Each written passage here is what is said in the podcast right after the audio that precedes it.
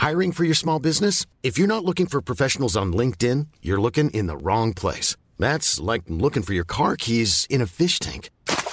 LinkedIn helps you hire professionals you can't find anywhere else, even those who aren't actively searching for a new job but might be open to the perfect role. In a given month, over 70% of LinkedIn users don't even visit other leading job sites. So start looking in the right place. With LinkedIn, you can hire professionals like a professional. Post your free job on linkedin.com slash spoken today.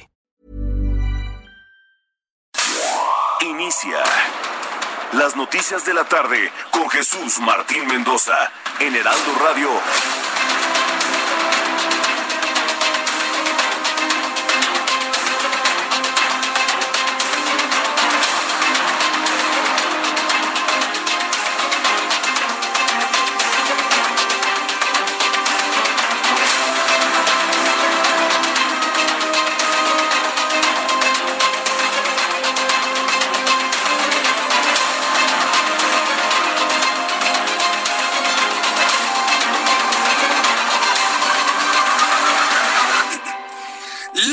Hora del centro de la República Mexicana. Me da mucho gusto saludarle. Bienvenido. Muy buenas tardes. Iniciamos nuestro programa de noticias de todas las tardes. Inician las noticias en el Heraldo Radio a través de una gran red de emisoras en toda la República Mexicana.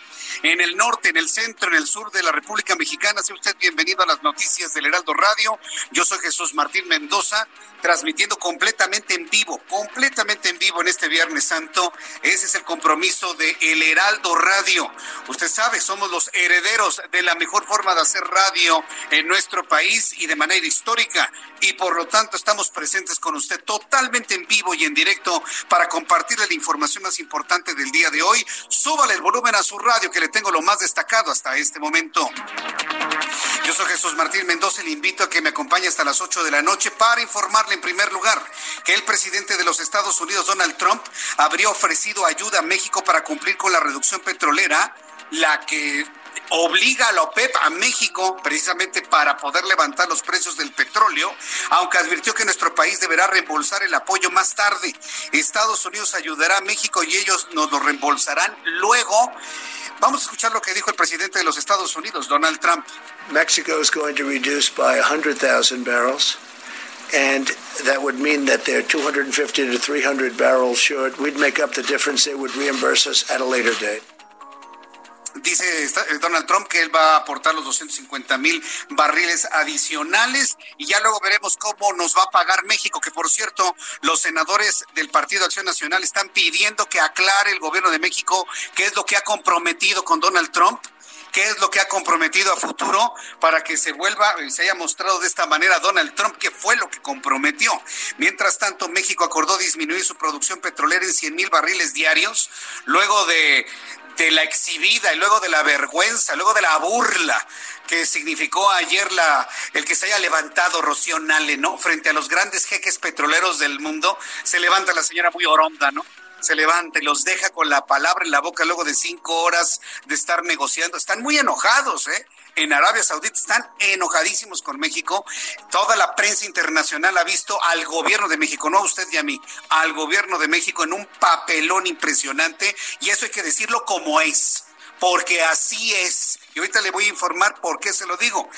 El caso es que México habría acordado, después de toda la paliza mediática y de medios de comunicación y de redes sociales que le pusieron a la Secretaría de Energía, dijeron ayer a las 8 de la noche, bueno, vamos a disminuir 100 mil barriles diarios solamente dos meses, de 1.7 a 1.6 millones de barriles al día como parte del acuerdo con los principales productores de crudo a nivel mundial. Eso lo escribió la señora Nale ayer en la noche. Hoy el presidente de la República lo explicó en su mañanera. Y se llegó a un acuerdo de hacer una disminución de 100 mil barriles.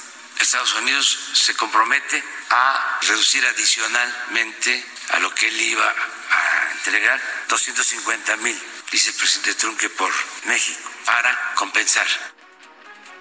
Bueno, pues ese es el acuerdo que finalmente, no, lo que pasa es de que Donald Trump salió a la ayuda de México. Sí, ¿no? Y México se, se, montó en su macho, bueno, el gobierno de México, los que están ahorita gobernando y disque administrando, se montaron en su macho para decir, no, nada más 100 mil Le tocaba a México reducir 400 mil barriles. ¿Eso que hubiese traído? Que se hubiese triplicado el precio del barril de petróleo en México. Pero como no lo entienden, no lo comprenden, dijeron que no y se levantan como defensores del petróleo y de la soberanía nacional. El caso es que el gobierno de López Obrador y la señora Rocío Nale han hecho un papelón a nivel internacional. Bueno, los árabes no nos quieren ver ni en pintura. Ellos no quieren saber nada de México. Y si quieren participar, tienen que recortar, ellos tienen que recortar 400 mil barriles de producción diaria de petróleo. El ministro de Energía de Arabia Saudita, súbale el volumen a su radio. El príncipe Abdelaziz bin Salman dijo que el acuerdo logrado ayer en la OPEP aún no está terminado y continúan esperando a que México recorte su producción en 400 mil barriles diarios. La gente que sí sabe de petróleo, que son los árabes, allá los Emiratos Árabes y Arabia Saudita y demás, esa gente sí sabe de petróleo, no Rocío Nale. Que quede claro, y hay que decirlo así con toda claridad. Bueno, ellos no aceptan que México nada más reduzca 100 mil barriles de petróleo. Están esperando, y lo dijo el príncipe Abdelaziz bin Salman, que México reduzca sus 400 mil barriles diarios. En el marco de la reunión de ministros del G20, de acuerdo con bin Salman, todos los países que participaron ayer en la reunión deben de aceptar el compromiso de recortar su producción en 23% sobre la extracción que realizaron hasta octubre de 2018. Y ese es la cantidad de petróleo que deben recortar. Así que México está en un problemón con la OPEP. Y de alguna manera algunos países que están pidiendo que sea expulsado México de la OPEP y eso que traería en consecuencia que nadie le compraría petróleo a México. Entonces imagínense nada más en qué punto se encuentra uno de los países más importantes en la producción petrolera a nivel histórico. Así mira un tris de ser expulsado de la OPEP ante las actitudes porque lo que más le pesó a los árabes fue la actitud de la señora Rocío Nale de decir no me interesa nada y de levantarse y dejarlos con la palabra en la boca a los jeques árabes del petróleo. Miren, nada más lo digo y me lleno de vergüenza de los papelones que se están haciendo a nivel internacional. Mientras tanto, autorizan a gobernadores y alcaldes usar fondos de seguridad.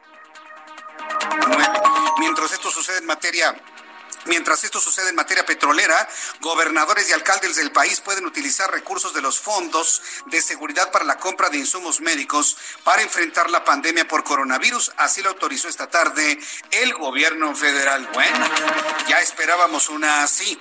Mientras tanto, Hugo López Gatel, subsecretario de Salud, aseveró que las pruebas diagnósticas para laboratorio para coronavirus no son útiles para propósitos de atención médica, sino que son únicamente para la vigilancia epidemiológica, es decir, el monitoreo de cómo se distribuye el virus en la población. Esto fue lo que dijo Hugo López Gatel. Las pruebas diagnósticas por laboratorio no son útiles para propósitos de la atención médica. El médico, la médica que le atienda a usted si tiene síntomas de COVID, no necesita confirmar que tiene COVID para darle las recomendaciones necesarias para protegerle no existe un tratamiento específico para esta enfermedad y entonces las medidas de cuidado dependen de su probabilidad de complicarse. No son eh, necesarias, por lo tanto. A ver, doctor López Gatel, eso ya lo sabemos. No existe un antiviral contra el coronavirus, no existe una vacuna preventiva contra el coronavirus, eso ya lo sabemos. Las pruebas son útiles para saber quién tiene coronavirus y aislarlo atenderlo, aislarlo y que no esté transmitiendo el virus. Para eso sirven. Nadie está diciendo que las queremos para que los atiendan correctamente. Eso es una creación de ustedes en su mente. Quienes sí sabemos de este asunto, quienes cubrimos inclusive el fenómeno de la influenza hace 11 años, sabemos perfectamente bien que las pruebas no son para conocer un tratamiento que no existe. No, señor es para identificar dónde están las personas con coronavirus, en dónde están las zonas con mayor concentración de contagio local y mantenerlos aislados para que no dispersen el virus. Pero eso no lo, no lo escuchamos de la autoridad, eso no lo escuchamos de hombres como Hugo López Gatel y verdaderamente me sorprende que piense que los medios de comunicación no entendemos este asunto. Sí, hay gente que no entiende. ¿eh? Tengo colegas que no entienden ni la O por lo redondo y se van allá a preguntar tonterías en la vespertina. Pero hay quienes sí leemos, investigamos y preguntamos y le entendemos un poquito. Entonces, las pruebas sirven para identificar las personas que tienen coronavirus han sido transmitidas y mantenerlas en aislamiento y en su caso en atención médica para que ellos no dispersen el virus a lugares y personas que no lo tienen. Para eso sirven las pruebas, además del modelo Centinela, que ya nos lo conocimos completamente. Otro asunto importante en este resumen de noticias, súbale el volumen a su radio, se va a enojar se va a enojar, se va a enojar con lo que le voy a informar. La Comisión Federal de Electricidad descartó la posibilidad de condonar pagos de servicio de energía eléctrica, así lo informó el honesto Manuel Bartlett Díaz, debido a que la comisión es una empresa que tiene que pagar los salarios de 90 mil trabajadores y compra de combustible para generar electricidad. Señor Bartlett, nadie le ha pedido regalos de nada. No queremos que nos regale nada y sobre todo las empresas, nada, ni un centavo. Lo único que están pidiendo las empresas es posponer los pagos para poder de alguna manera pagar a los empresas, a los trabajadores y ya de esta manera, ya cuando las cosas se normalicen, pagarles todo el adeudo. Pero que quede claro, ¿eh? Nadie le ha pedido nada regalado a la Comisión Federal de Electricidad. Escuche cómo lo dijo el señor Bartlett. CFE no puede condonar la electricidad hay, quienes piensan que la CFE puede dejar de, cobrar. O alguna empresa que dice, oye, porque yo te pago la electricidad dentro de tres meses. Pero no se dan cuenta que es una empresa, como cualquier otra, que tiene 90 mil trabajadores, que tiene que pagar los, este, los salarios a todos, que tiene que comprar combustible permanentemente para generar electricidad y no puede hacer condonaciones. Entonces esa empresa, señor Bartlett, es así para que vea, es así no puede sufrir carencias, ¿verdad? Y entonces, ¿qué le, están diciendo a los empresarios del país? Amárrense y páguenle a los empresarios. Pero es que no estoy vendiendo, no dio servicios. Ese es tu problema. Entonces, no es parejo, ¿eh? Este gobierno no está siendo parejo y no trata con igualdad a las personas, porque mientras Bartlett dice que él tiene que pagar a los empleados, todos los demás empresarios también le tienen que pagar a sus empleados. Lleguemos a un punto medio, señor Bartlett. Usted no tiene mucha mucha calidad como para decir, páguenme todos. Entonces, por favor, vamos llegando a un punto medio. Los empresarios y mucha gente en este país podría pagarle unos dos, tres meses para poder salir adelante de lo apremiante. Entonces veremos, esperemos que haya un cambio en la actitud de la Comisión Federal de Electricidad en los próximos semanas. Va a ver usted que finalmente va a ocurrir. Y la Organización Mundial de la Salud advirtió que la comunidad internacional que levantan las cuarentenas de forma anticipada podrían generar un rebote mortal del coronavirus. Ante lo que ya se está viviendo en algunas partes del mundo, de que se están levantando las cuarentenas, está diciendo la OMS, no, no, no, por favor, no levanten nada porque puede rebrotar el coronavirus. Otro asunto importante en este Viernes Santo, la Basílica de San Pedro vacía y el Papa Francisco condujo el Via Crucis sin la presencia absolutamente de nadie. Es la primera vez que la procesión en conmemoración de las últimas horas de la vida de Jesús no se celebra en el Coliseo de Roma desde el Papa Paulo VI. Reintrodujo la tradición moderna en 1964. En este resumen de noticias en los deportes le informo que la FIFA no tiene apuro en reanudar las competencias de fútbol en el mundo para Gianni Infantino, presidente del organismo, ya que la salud es primero. Más adelante toda la información deportiva con Roberto San Germain aquí en el Heraldo Radio. Cuando el reloj marca ya en este momento las 6 de la tarde con 12 minutos hora del centro de la República Mexicana, saludo a mis compañeros corresponsales en todo el país y empezamos con Claudia Espinosa desde Puebla. Adelante, Claudia. Aquí este saludo con gusto a los amigos del Heraldo Media Group. Pues este día el secretario de Gobernación, David Méndez Márquez, informó que ya suman 24 los poblanos que han perdido la vida en el extranjero, siendo la comunidad de Nueva York la que presenta la mayor cantidad de casos. El último es el de un hombre de 41 años que era originario de San Pedro Cholula y que la actualidad habitaba en Brooklyn, por lo que el funcionario estatal indicó que es justamente en esa zona de Nueva York donde más viven los poblanos y donde más se han registrado estos casos. También dijo que se ha brindado asesoría a 93 poblanos que se encontraban en el extranjero. En 70 casos ya se logró que regresaran al país. En cinco ya se ubicaron vuelos humanitarios y bueno, solamente quedan dos personas varadas y 15 más pues seguirán en los lugares donde actualmente residen. Es la información desde Puebla. Muchas gracias por la información, Claudia Espinosa.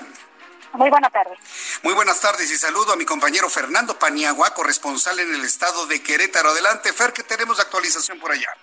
¿Qué tal? Buenas tardes. Esta tarde la Secretaría de Salud del Estado de Querétaro le dio a conocer que un hombre de 49 años de edad con diabetes y que se encontraba hospitalizado y grave falleció a causa del COVID-19, con lo que se convirtió en la tercera víctima de la pandemia en el Estado. De acuerdo con el reporte de la CSTEC, al momento en el estado se registra un acumulado de 56 casos confirmados, luego de que en las últimas horas cuatro personas de la entidad dieron positivo a la prueba de la enfermedad. Se trata de dos hombres de 55 y 50 años y dos, y dos mujeres de 16 y 45 años. Hasta el momento hay 24 mujeres contagiadas y 32 hombres, lo que hacen un acumulado de 54 casos positivos del COVID en la entidad, cuyas edades oscilan entre los 16 y los 79 años de edad. Esta es la información desde Querétaro. Muchas gracias por la información, eh, Fernando Paniagua. Gracias por la información. Muy buenas tardes. Buenas tardes. Buenas tardes también. Saludo a Marta de la Torre, nuestra corresponsal en Colima. Allá Colima destina hospital para atender partos sin contacto con pacientes de coronavirus. Adelante, Marta, te escuchamos. Gracias, buenas tardes. Efectivamente, se trata del Hospital Materno Infantil que fue inaugurado hace un par de años por el gobierno del Estado y que, bueno, no había operado en, al 100% durante todos estos años debido a la falta de recursos y de equipamiento. Sin embargo, con la reconversión que están haciendo todos los hospitales del gobierno del Estado del y del ISTE, se eh, pues decidió que el área materno infantil del Hospital Regional universitario que es el hospital más grande del estado y que bueno pues da atención no solamente a todos los habitantes de Colima sino a otros habitantes más de aquí de la región de Michoacán del sur de Jalisco pues toda esta área de partos del Hospital Regional Universitario se trasladará al Hospital Materno Infantil que se encuentra al poniente de la ciudad y de esta manera pues estarán atendiendo los partos en este hospital y no eh, se busca que no tengan contacto con los pacientes que puedan ser hospitalizados en Colima y que bueno pues estos se estarán llevando al hospital regional. Esta separación pues se hace para garantizar la salud y la vida de las madres y de sus bebés y con esto pues se busca que no haya pues algún eh, fallecimiento como ya, ya se ha registrado de mujeres embarazadas o también contagios con los bebés recién nacidos. Es mi reporte Muchas gracias por la información, Marta de la Torre. Gracias, buenas tardes. Gracias, muy buenas tardes. Así estamos iniciando nuestro programa de noticias y vamos con nuestros compañeros reporteros urbanos, periodistas especializados en información de ciudad. Alan Rodríguez, ¿dónde te ubicas? Te escuchamos. Jesús Martín, excelente tarde. Quiero informarte que el día de hoy visitamos el mercado de la Nueva Viga en la alcaldía de Iztapalapa, donde el día de hoy se llevó a cabo la venta de mariscos y productos del mar esto siguiendo las debidas indicaciones de sana distancia y también por parte de personal de la alcaldía de Iztapalapa estuvieron repartiendo gel antibacterial y cubrebocas al interior del establecimiento, de los establecimientos de la zona comercial, pues estas medidas de sana distancia se dejaron de cumplir ya que aproximadamente cinco mil personas por cada hora estuvieron presentes realizando sus compras y muchos de ellos pues eh, eh, al ingresar se quitaron y se retiraron los cubrebocas. Parte del desorden que se vivió en esta zona de la Ciudad de México, pues bueno, lamentablemente eh, pudo convertirse el día de hoy en un foco de infección bastante fuerte debido a la gran cantidad de personas que estuvieron en este punto. Es la información que tenemos. Muchas gracias por la información, Alan. Gracias, muy buenas tardes. Hasta luego, muy buenas tardes. Y saludo a mi compañero Gerardo Galicia, quien nos tiene más información. ¿Dónde te ubicas tú, Gerardo?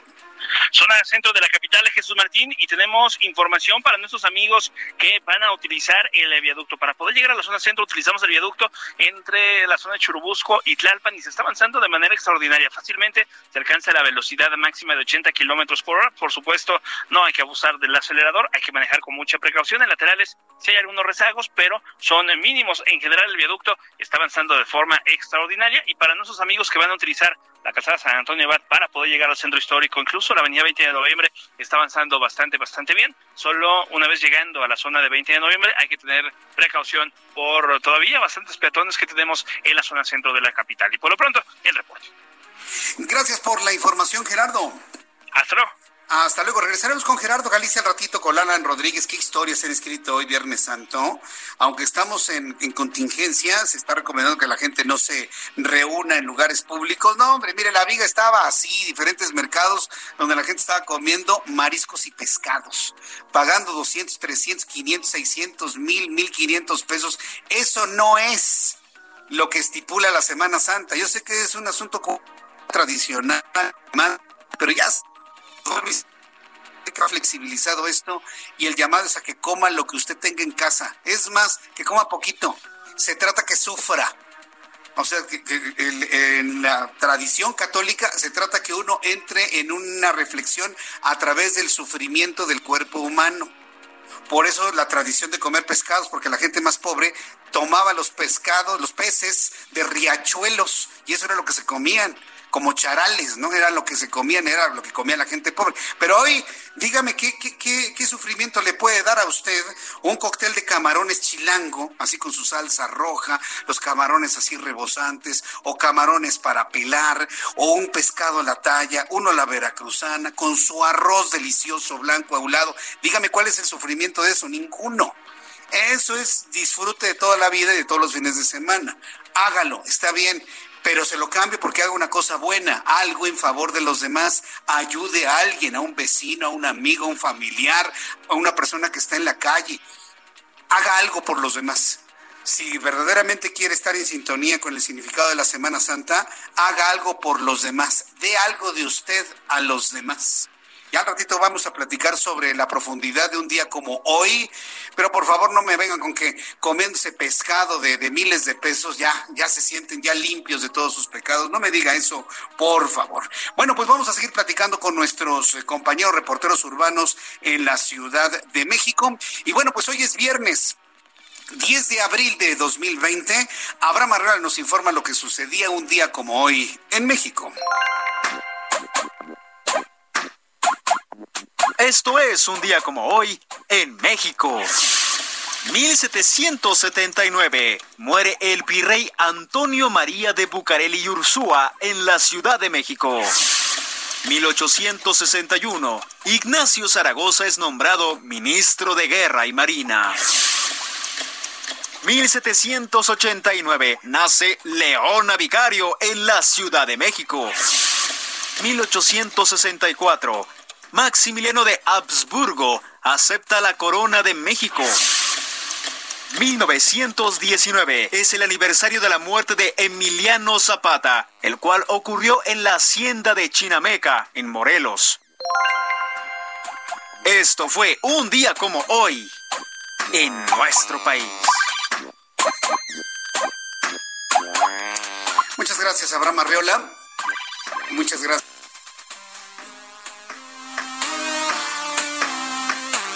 En sintonía con ustedes. Sí, ya, eh, gracias Abraham Arreola por las efemérides del día de hoy, un día 10 de abril, que por cierto, ya que estamos hablando de cumpleaños, quiero enviarle un caluroso saludo a mi sobrino, a Emiliano Mendoza, mi querido Emiliano, desde aquí te mando un fuerte abrazo. Está cumpliendo 13 años de edad, es mi sobrino, es hijo de mi hermana Jessica, y están muy contentos aún con el encierro, aún con la situación que se vive.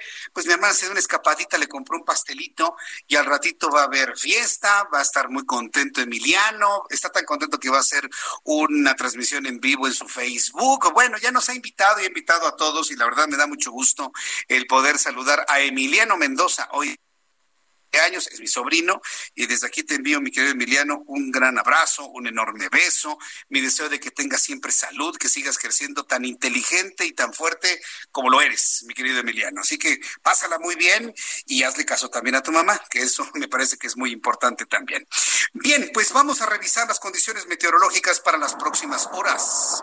El Servicio Meteorológico Nacional nos muestra las imágenes de la República Mexicana y sobre todo el pronóstico para las siguientes horas. Yo quisiera que siguiera lloviendo en la Ciudad de México, pero no. Normalmente, normalmente, casualmente, los Viernes Santo en esta época, pues cae lluvia desde el jueves, desde el miércoles, el jueves, el viernes, pero esta no va a ser la, la ocasión. Tenemos un cielo totalmente despejado en la Ciudad de México entonces no tenemos ningún pronóstico de lluvia. Lo que sí tenemos es una advertencia de color rojo por parte del Servicio Meteorológico Nacional en cuanto a la presencia de un vórtice de núcleo frío y el frente frío número 50 como un canal de baja presión, corriente en chorro y presión eh, y alta presión en niveles medios. ¿Qué significa esto? Que va a bajar la temperatura en el norte del país. No sé si este frío alcance a llegar al centro de la República Mexicana. Para esta noche en madrugada, un vórtice de núcleo frío se localiza al norte de Baja California, interacciona con la entrada de humedad que genera la corriente en chorro, provocando ambiente frío, vientos fuertes con rachas de 70 a 80 kilómetros por hora, lluvias con intervalos de chubasco. Frente frío número 50 sobre el noreste de México interacciona con un canal de baja presión, frío en el norte, algo de humedad en el centro, pero no para llegar a la lluvia. vórtice de núcleo frío se localiza en Baja California y en Sonora, corriente en chorro en territorio nacional, una línea seca al norte de Coahuila, entrada de humedad, sistema anticiclónico en el centro del país. Estos son los elementos atmosféricos que tenemos hasta este momento y que nos informa el Servicio Meteorológico Nacional. Pues mientras estamos revisando todo esto y, vemos que no sopla ni el viento ni cae lluvia en la Ciudad de México, qué bueno que no tenemos tránsito normalizado porque estaríamos en tiempos de contingencia ambiental, ¿eh? se lo puedo asegurar. El pronóstico del tiempo para las siguientes ciudades es el siguiente. Amigos, se nos escuchan en el Estado de México, 26 grados en Toluca en este momento, para mañana al 6 grados la mínima, máxima 27. Amigos de Guadalajara, mínima 12, máxima 33. En Guadalajara, Monterrey, mínima 20, máxima 31 nublado por la tarde. Tampico, 25 la mínima, máxima 31. Villahermosa, Tabasco. No es que Villahermosa, Tabasco es un horno. 24 grados la mínima, máxima 43 grados en Villahermosa. Vamos a Villahermosa, le gustaría ir. En este momento hay 38 grados en Villahermosa, en Acapulco, delicioso. 20 la mínima, máxima 30, pero no hay playas, no hay restaurantes, no hay vida, no hay nada. Por cierto, ¿sabe cuál es el porcentaje de ocupación en Acapulco, en la zona Diamante? 0.0%. Eh, la situación es muy grave, muy preocupante en Acapulco en esta temporada. Tijuana, Baja California, mínima 12, máxima 18. Y aquí en la capital de la República, el termómetro está en 28, la mínima 13. Mañana tempranito que nos escuchemos en nuestro programa de mañana temprano. Máxima para mañana sábado, 30 grados Celsius.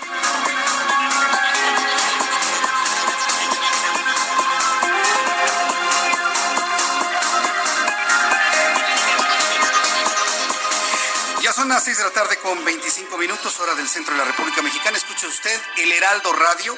Yo soy Jesús Martín Mendoza. Fíjese que todavía ayer una persona me decía que nos dejó de escuchar en la otra estación en enero del, del año pasado. Y bueno, pues desde entonces nos perdió la pista. Y bueno, pues hasta el día de hoy nos está volviendo a redescubrir. Y la verdad me da mucho gusto que varias personas que nos escuchaban de estén ahora con nosotros en el Heraldo Radio a través del 98.5 de FM en el centro de la República mexicana. Si usted nos visita de otras partes del país y viene a la Ciudad de México, estamos en el 98.5 de FM. Y si alguien le pregunta que qué estación de radio está escuchando, diga yo oigo el Heraldo Radio y escucho a Jesús Martín Mendoza si usted responde eso a quien le llame por teléfono, porque se están haciendo las mediciones de audiencia, usted me ayuda muchísimo a que quede muy, muy, muy claro cuál es el programa de noticias que se escucha en todos lados a esta hora de la tarde. Vamos a revisar el tema del petróleo, porque mire, de manera paralela con el coronavirus, de repente sale el tema del petróleo, pero no por un buen o mal acuerdo, sino por el papelón que hizo ayer la señora Rocío Nales, secretaria de Energía. Yo puedo entender que no entienda, puedo comprender que no entienda, que no comprenda, que es una persona que hace lo que le dice su jefe, todo eso lo puedo entender. Lo que no puedo entender es la actitud, que después de hacer esperar a los jeques árabes más de cinco horas, de repente así muy digna, diga, no estoy de acuerdo, cierre la comunicación, se levante de la mesa y se vaya. Creo que le han criticado más la actitud de Rocío Nale en el extranjero que el hecho de que no hayan estado de acuerdo en reducir 400 mil barriles diarios durante el tiempo que se ha establecido. ¿Le han criticado más la actitud a la señora Nale? De eso de levantarse acá muy digna Sí, y este, más que el hecho en sí mismo. Aunque sí debo decirle que cuando vio de esto Donald Trump, sí llegó a proponer, nos lo dijo ayer Juan Musi, Donald Trump dijo, bueno, pues no le hagamos caso a México y saquemos el acuerdo entre nosotros. Pero no puede ser así. La OPEP tiene que pedir la salida de México de manera oficial para poder avanzar. Entonces Donald Trump lo que hace es, bueno, ok, yo pongo la parte de México. El presidente de los Estados Unidos, Donald Trump, confirmó el ofrecimiento de ayuda al gobierno mexicano para cumplir con el recorte en la producción petrolera, luego del acuerdo logrado entre la Organización de Países Exportadores de Petróleo y los países aliados encabezados por Rusia. Donald Trump no ofreció detalles del acuerdo alcanzado con México. Ni en México sabemos qué comprometió López Obrador con Donald Trump, ¿eh? también hay que decirlo.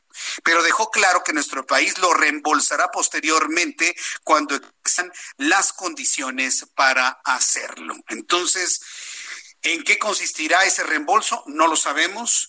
Los partidos de la oposición están exigiendo al gobierno de México que aclare qué fue lo que comprometió López Obrador para que Donald Trump apoyara de esa manera. Pero mire, de poco va a servir, ¿eh? porque Arabia Saudita no está de acuerdo. Pero ¿qué fue lo que ocurrió ayer? Ayer usted y yo nos despedimos de nuestro programa de noticias sabiendo de que la señora Rocío Nales se levantó de la mesa muy digna y dijo no al recorte de 400 mil barriles. A las 8 de la noche, cuando vio que ya no aguantaba la golpiza mediática y sobre todo en redes sociales, regresa, escribe un tuit donde dice, bueno, México acepta reducir 100 mil barriles diarios, no 400 mil. Hoy en su conferencia matutina, Andrés Manuel López Obrador explicó que México va a reducir su producción petrolera, pero dijo que Donald Trump va a poner la otra parte que México no pone.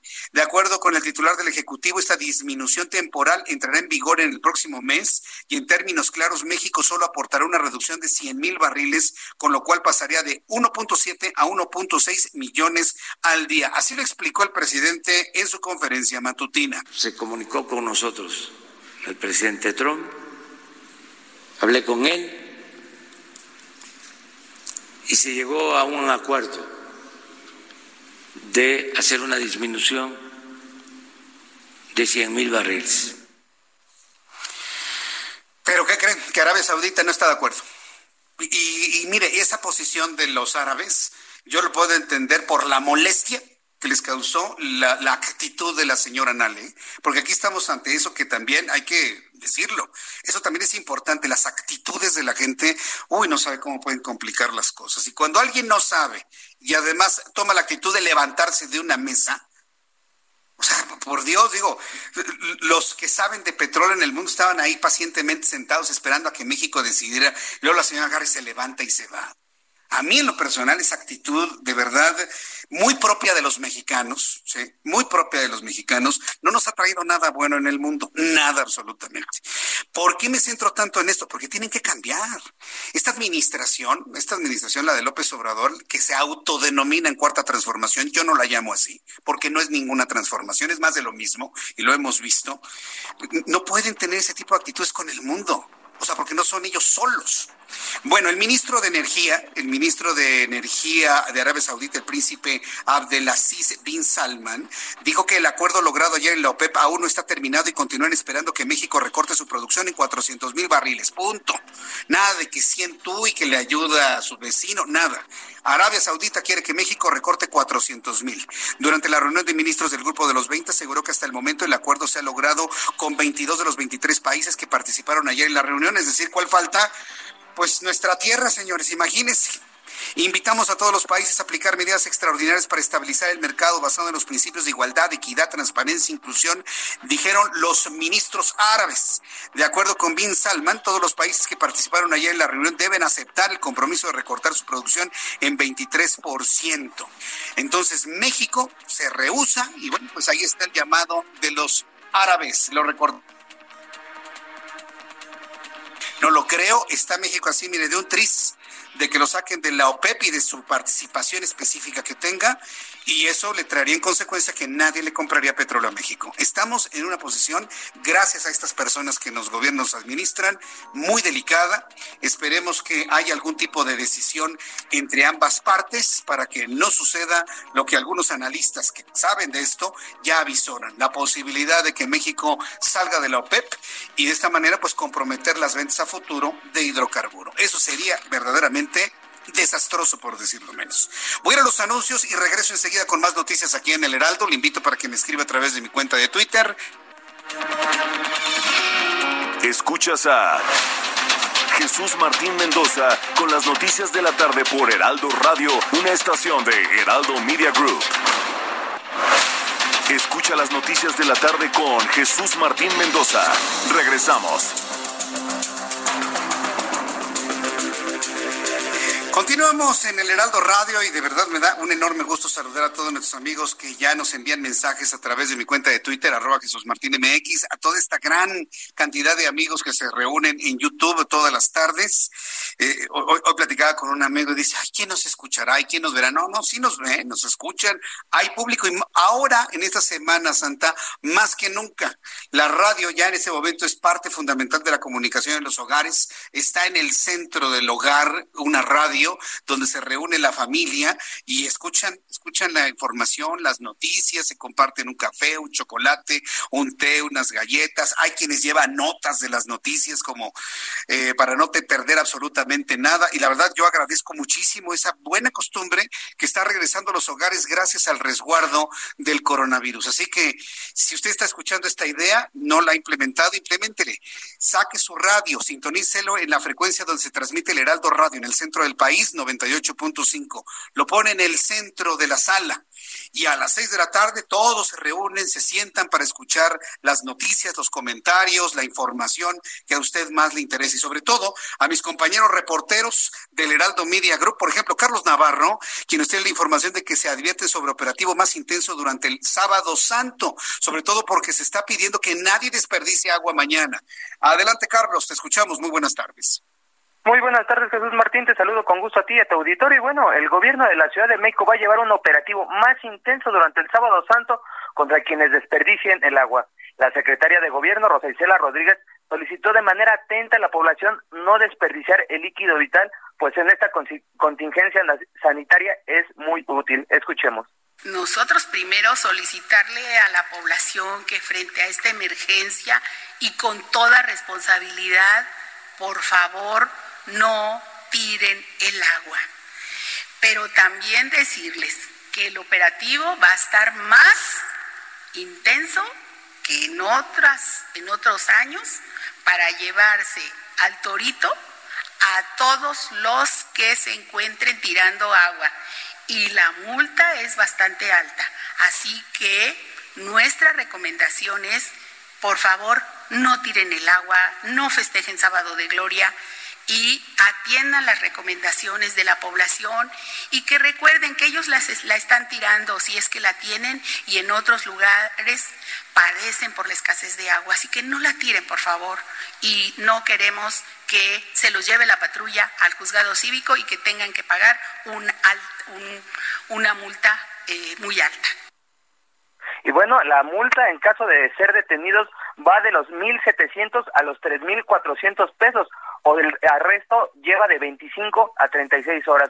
Así es que los elementos de la Secretaría de Seguridad Ciudadana de la Ciudad de Mico van a hacer sus patrullajes en las distintas zonas de la Ciudad de Mico para evitar que esté desperdiciando el agua en el Sábado Santo. Jesús Martín, la información que le tengo. Muchas gracias por la información, Carlos Navarro. Hasta luego, buen día. Hasta luego con esta información que genera el gobierno de la Ciudad de México. Qué bueno que lo plantea así la secretaria de Gobierno Rosa Isela Rodríguez. Además, el público que nos escucha aquí en el Heraldo Radio ya no desperdicia el agua, eso me queda completamente claro. Desde que estábamos en la otra estación, ¿se acuerda? Que hacíamos las convocatorias para no desperdiciar agua y denunciar a los vecinos que desperdician agua, a mí me queda claro que ya hay un importante sector de la población en esta gran ciudad de México que no desperdicia agua. ¿Por qué? Porque pues ya hemos avanzado, porque ya no vamos a ese tipo de expresiones propias de la incultura, propias de la ignorancia, propias del, de la tradición no explicada sí, sí sabe dónde viene la tradición, que nada más en México existe de bañarse con cubetas de agua los sábados, porque resulta que en la tradición de los abuelos y de los bisabuelos se creía que si alguien se bañaba el jueves y el viernes se convertían en pescado. Ahí, ahí le, da, le puede dar risa, pero sí, eso existía. Y las abuelas nos decían, no, no, no, no te bañes, ¿no? Porque te conviertes en pescado, ¿no? Y entonces no faltaba el que creía que una vez que se metía a la regadera quedaba así como, como mojarra, ¿no? Ahí en la regadera. Créame que hay personas que sí lo creen, de verdad. Entonces, esa tradición ya ha empezado a, a borrarse con el tiempo, afortunadamente Entonces, eh, la gente se puede bañar completamente normal durante, durante estos días, evidentemente cuidando el agua. El que no lo quiera hacer no lo hace, pero no se va a convertir en pescado por hacerlo. Y ni mucho menos quedará limpio de lo malo que ha hecho en el año bañándose con cubetas de agua. Entonces, vea usted, note cómo usted, los que los católicos de ahora, hemos avanzado mucho en eso. Y, y recomendamos que usted no tire el agua porque no tiene ningún sentido.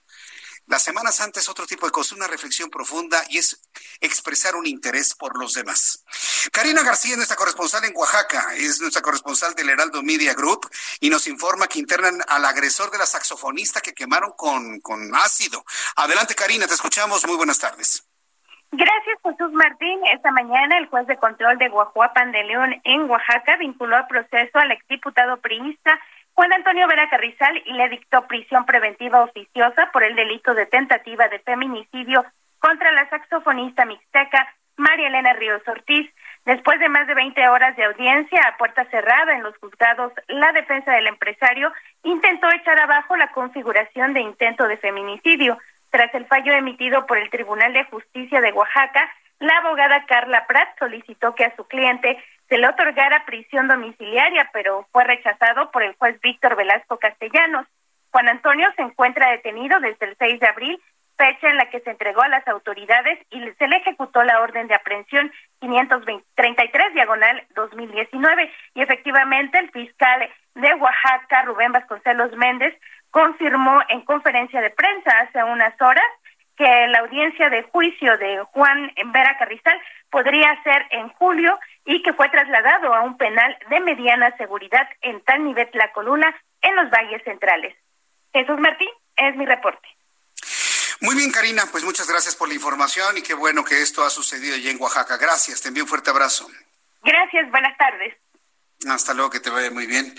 Bueno, pues es nuestra compañera allá en el estado de Oaxaca. Hay una gran cantidad de reacciones de lo que he comentado hace unos instantes y, qué bueno que eso se preste para la conversación, para la charla, para el debate, porque la verdad es que tenemos los que somos eh, eh, católicos y que pertenecemos a la cristiandad del mundo, tenemos que avanzar, tenemos que ser mucho más modernos y entender que las cosas ahora no son como antes. Y promoviendo dentro de la ortodoxia que uno pudiese tener, pero sí el, dejar este tipo de cosas como eh, el, asunto del agua en los en el sábado santo, ¿no? Eh, Laura Medrano, muchas gracias. Son inconscientes la gente que sale como si nada, y como dice mi papá, la ignorancia. Dice Santiago FS, yo no me baño ni en viernes, ni en sábado, ni en domingo, ni en el resto de la semana.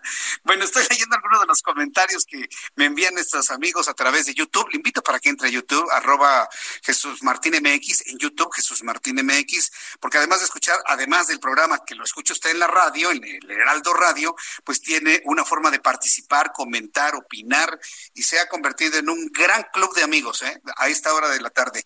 Hay muy buenos amigos que se han conformado dentro de esta plataforma y yo le invito para que entre, ingrese, platique, se integre todas las tardes aquí en el Heraldo Radio.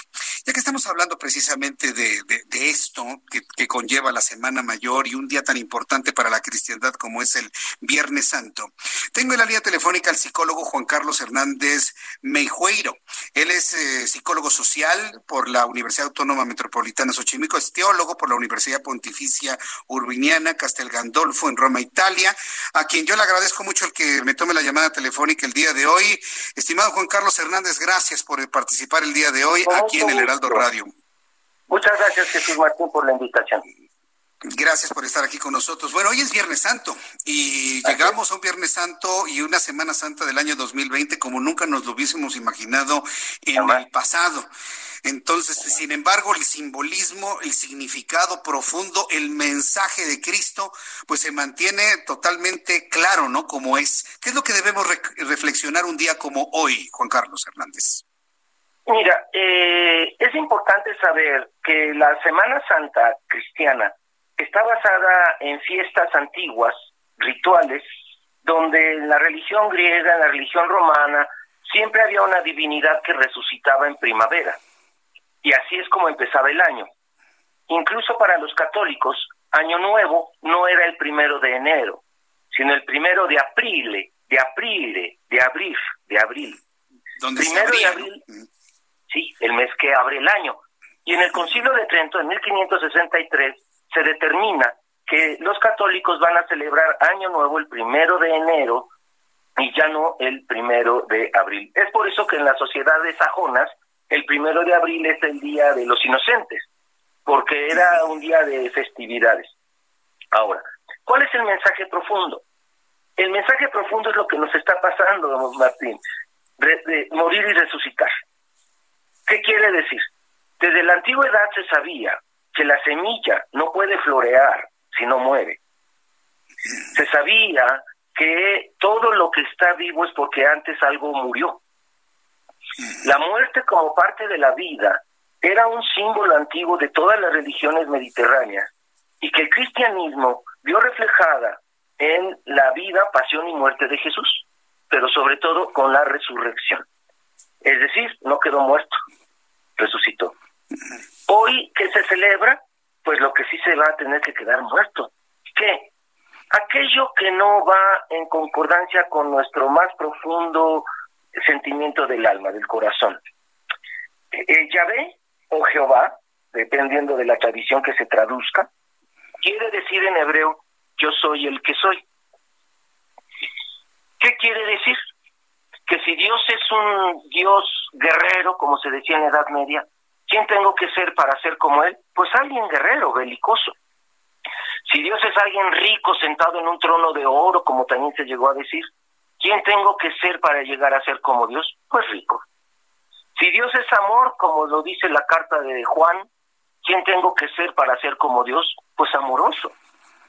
Y si yo quiero ser como Dios, siguiendo la etimología de la palabra Yahvé, ¿quién tengo que ser? Pues ser el que soy. Eso es la resurrección. Pero la muerte del que no soy, de las máscaras, de todo aquello que es fingido para que me acepten, para que me quieran, aunque vaya en contra de mi conciencia.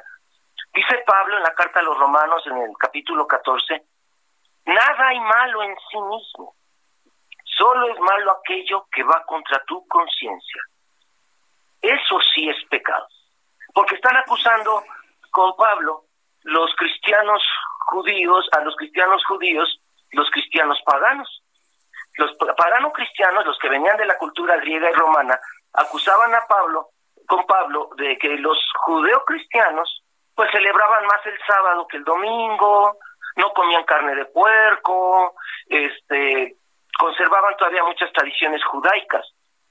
Y Pablo les contesta que cada quien honre el día que quiera, porque si lo honra en sábado o honra en domingo, todos lo hacen por el Señor. Si unos quieren comer una comida y otros no quieren comer esa comida, respeten al más débil en la fe, dice Pablo. Los que tengan criterio amplio, respetan a los que tienen un criterio pequeño. Y dice, porque no hay nada más grave que ir en la contra, contra de la conciencia de cada quien. Entonces, ese es el Jesús que tuvo que morir y el que nos enseña en la cruz a quién debemos nosotros superar. Cuando Jesús habla de que nadie que sea eh, eh, yo mismo, sí mismo, entrará al reino de los cielos, se refiere a esta máscara, a esta cáscara que ponemos ante la gente para sentirnos aceptados, aunque vaya en contra de mí yo. Por ejemplo, hay jóvenes que se les presiona para entrar al alcohol o al cigarro o a las drogas y lo hacen aún en contra de su yo, aún en contra de su conciencia. Y entonces, ese es el yo que tenemos que crucificar, que permitir que muera. Duele, ¿eh? Duele. Freud dice, dejar el yo que no soy, pero al que estoy acostumbrado, genera angustia de muerte. Siento como que me voy a morir. Si ya no soy el egoísta de siempre, si ya no soy el enojón de siempre, y ya no soy quien soy. Y entonces, ese es lo que tendríamos que platicar en la resurrección. Pero por lo pronto, ese que te das cuenta, esa que te das cuenta que no eres, que es una ficción, que es una máscara, o que ya te cansó de ti. Hay un libro muy interesante que se llama El poder del ahora, de Eckhart Tolle. Y nace el libro a partir de una crisis que él tiene y narra en ese libro, donde dice, ya me cansé de mí mismo. Y dice, ay, ¿quién se cansó? Si me cansé de mí mismo, ¿quién está hablando? Y entonces se da cuenta que hay una instancia más interior que San Pablo le llamaba el hombre nuevo, San Agustín le llamaba nuestro hombre interior, que es tradicionalmente en la Iglesia Católica, en las iglesias cristianas, el llamado de nuestra conciencia. Sabemos desde el fondo cuando estamos haciendo algo bien o cuando estamos haciendo algo mal. Cuando estamos haciendo algo mal, nuestros vicios, nuestros enojos, todo aquello que lastima a nuestro próximo, ese es el Juan Carlos en mi caso que tengo que dejar crucificar, permitirme dejar morir aunque me dé angustia de muerte, ¿por qué? Porque no voy a ser, sé, no sé en qué voy a resucitar. Muy, profundo esto, eh, Juan Carlos, y además me hace pensar que las circunstancias que estamos viviendo nos están obligando a ese cambio, a dejar que esa parte muera y, promover la, vuelta a la vida de las, de las mejores cosas. Y lo que estamos viendo con el coronavirus nos está ayudando a algunos a hacer esos cambios, inclusive en la vida misma. Algo ha terminado con esta prueba que nos pone en el mundo. Algo ha muerto, ¿eh? Algo ha terminado y cuando salgamos adelante de esto va a ser un mundo y una sociedad totalmente distinta, Juan Carlos. Tiene toda la razón. Mira, me pegó mucho en mi orgullo cuando dijeron que los psicólogos no éramos personas indispensables y lo teníamos que guardar. Y el basurero, mi hermano basurero que está en la calle, a él le reconocieron como persona indispensable. Entonces digo, caramba, ¿cómo habíamos volteado la jerarquía de valores al revés? Y la crisis de la enfermedad y cercanía de la muerte nos deja ver los verdaderos valores. Yo les diría, no tengan miedo de dejar morir a esa persona. Ese miedo es el miedo de la oruga, que cree que, hay que, que ahí va a quedar todo. Pero tengamos esperanza en la resurrección de Jesús, que se simboliza en la naturaleza con la resurrección de las mariposas.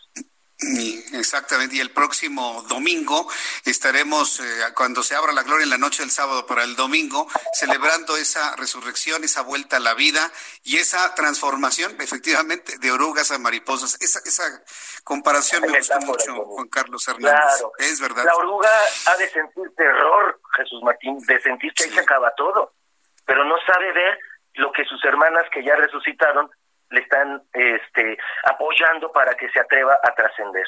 Eso quiere decir Pascua. Pascua en hebreo es Pesaj, que quiere decir paso, transición, éxodo. Pues vaya que estamos en una transición en el mundo actualmente, en México y el mundo completo. Pues Juan Carlos Hernández, muchas gracias por esta reflexión, por estos comentarios en un día tan importante, que, que no nos olvidemos de la profundidad de estos días. Que vaya, yo desde que tengo uso de razón no habíamos vivido algo tan, tan importante y tan profundo como ahora, desde el resguardo, desde el hogar, desde estar inclusive con la misma familia y efectivamente desde el miedo a la muerte que nos ha planteado el propio coronavirus. Así es. Pero pues, Muchas gracias, Juan Carlos como la mariposa y como Jesús. Cuídate. Seamos como la mariposa y como Jesús. Gracias por el mensaje, Juan Carlos Hernández. Gracias, psicólogo. Gracias. Que le vaya muy bien. Es Juan Carlos Hernández, psicólogo social, teólogo, psicólogo, por supuesto, conocedor de la, de la fe católica cristiana, que con, esta reflexión que me parece que es muy importante. Mire, espero que la haya recibido en su corazón, se lo digo con toda franqueza, que haya recibido en su corazón este mensaje. Estamos como nunca viviendo el mensaje de la Semana Santa, morir para revivir, morir para volver a la vida, dejar morir aquello que no nos conviene, aunque nos dé ese temor de que ahora quién voy a ser, desde el punto de vista de soy el que soy, para poder renovarse y para poder renacer a una vida nueva tal y como es el mensaje de, la próxima de, eh, de, la próxima vuelta a la vida de Jesús que recordamos el próximo domingo. Extraordinario el comentario de Juan Carlos Hernández. Espero que le haya construido algo, que le haya llegado a su corazón, a su mente. Y con esto pues nos vamos directamente a los mensajes. Regreso enseguida con un resumen de lo más importante. Ya está por empezar la conferencia del coronavirus que encabeza Hugo López Gatel. Y le invito para que me envíe sus comentarios a través de YouTube en nuestro canal Jesús Martín MX y a través de mi cuenta de Twitter, arroba Jesús Martín MX. Escuchas a Jesús Martín Mendoza con las noticias de la tarde por Heraldo Radio, una estación de Heraldo Media Group. Escucha las noticias de la tarde con Jesús Martín Mendoza. Regresamos.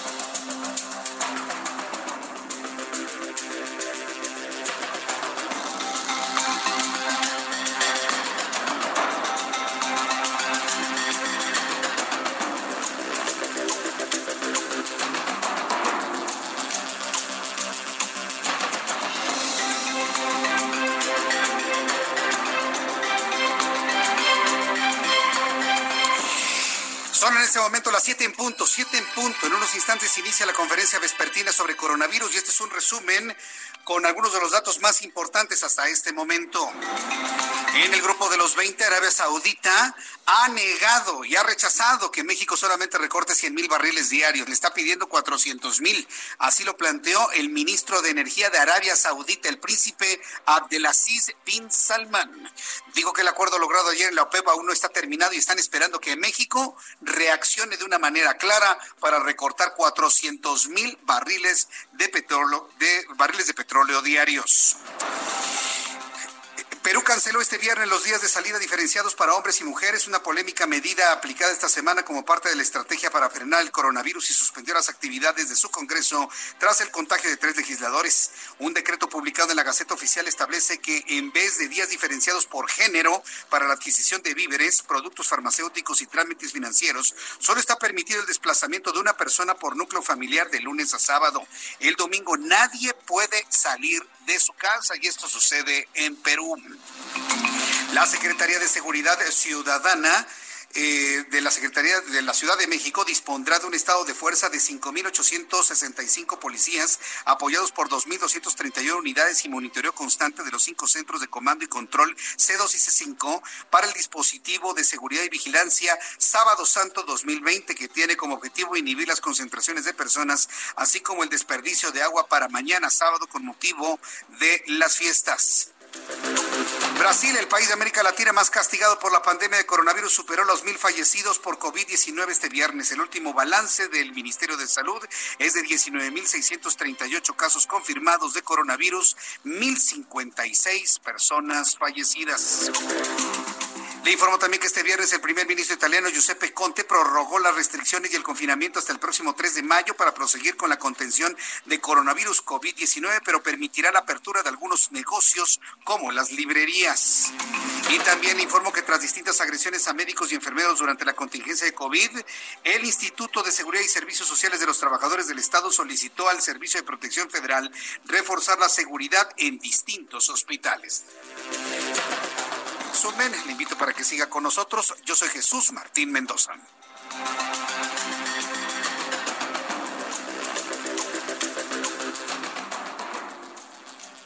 Son las siete con dos, las 19 horas con dos minutos, hora del centro de la República Mexicana.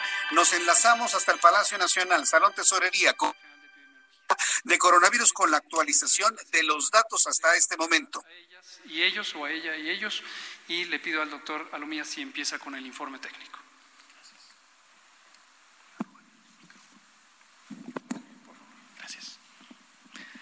Muy buenas tardes con todas y todos. Como ya es costumbre, empezamos siempre con nuestro gráfico del panorama internacional. Si pueden ustedes notar, continuamos con ese descenso que día con día hemos estado viendo ya de los casos en los últimos 14 días. El día de hoy representan el 67%, ayer eran el 68%, antes de ayer eran el 72% y habíamos estado bajando desde un 78% y esto también es importante decir que son empiezan a ser menos los casos en el mundo en relación al tema de la pandemia. La tasa de letalidad en 6.1%, que lógicamente es un promedio mundial, sabiendo que las tasas de letalidad pues más elevadas, por ejemplo, se han visto en Europa y ya unas tasas más estables en el continente asiático, pero el promedio de todas estas pues nos da un 6.1%. En el siguiente gráfico vamos a ver una nueva distribución de la carga de enfermedad en los últimos 14 días por cada una de las regiones. Vean cómo la región de las Américas está casi, casi ya acercándose a la región europea, aunque la región europea todavía sigue concentrando casi el 51% de todos los casos que se han confirmado en las últimas dos semanas, es decir, la pandemia activa, pero vean cómo la región de las Américas, y lo hemos estado también evidenciando día a día, empieza cada vez más a acercarse, ahora casi ya con un 41% de todos esos casos, y bueno, otras regiones ahora son eh, bastante mínimas. En la siguiente diapositiva veremos nuestro mapa nacional.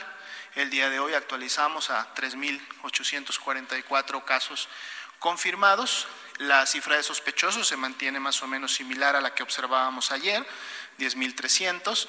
Sin embargo, la cifra de negativos sí se incrementa a casi 20.000 eh, casos negativos, 233 lamentables eh, defunciones y en total prácticamente 33.893 personas que han sido estudiadas.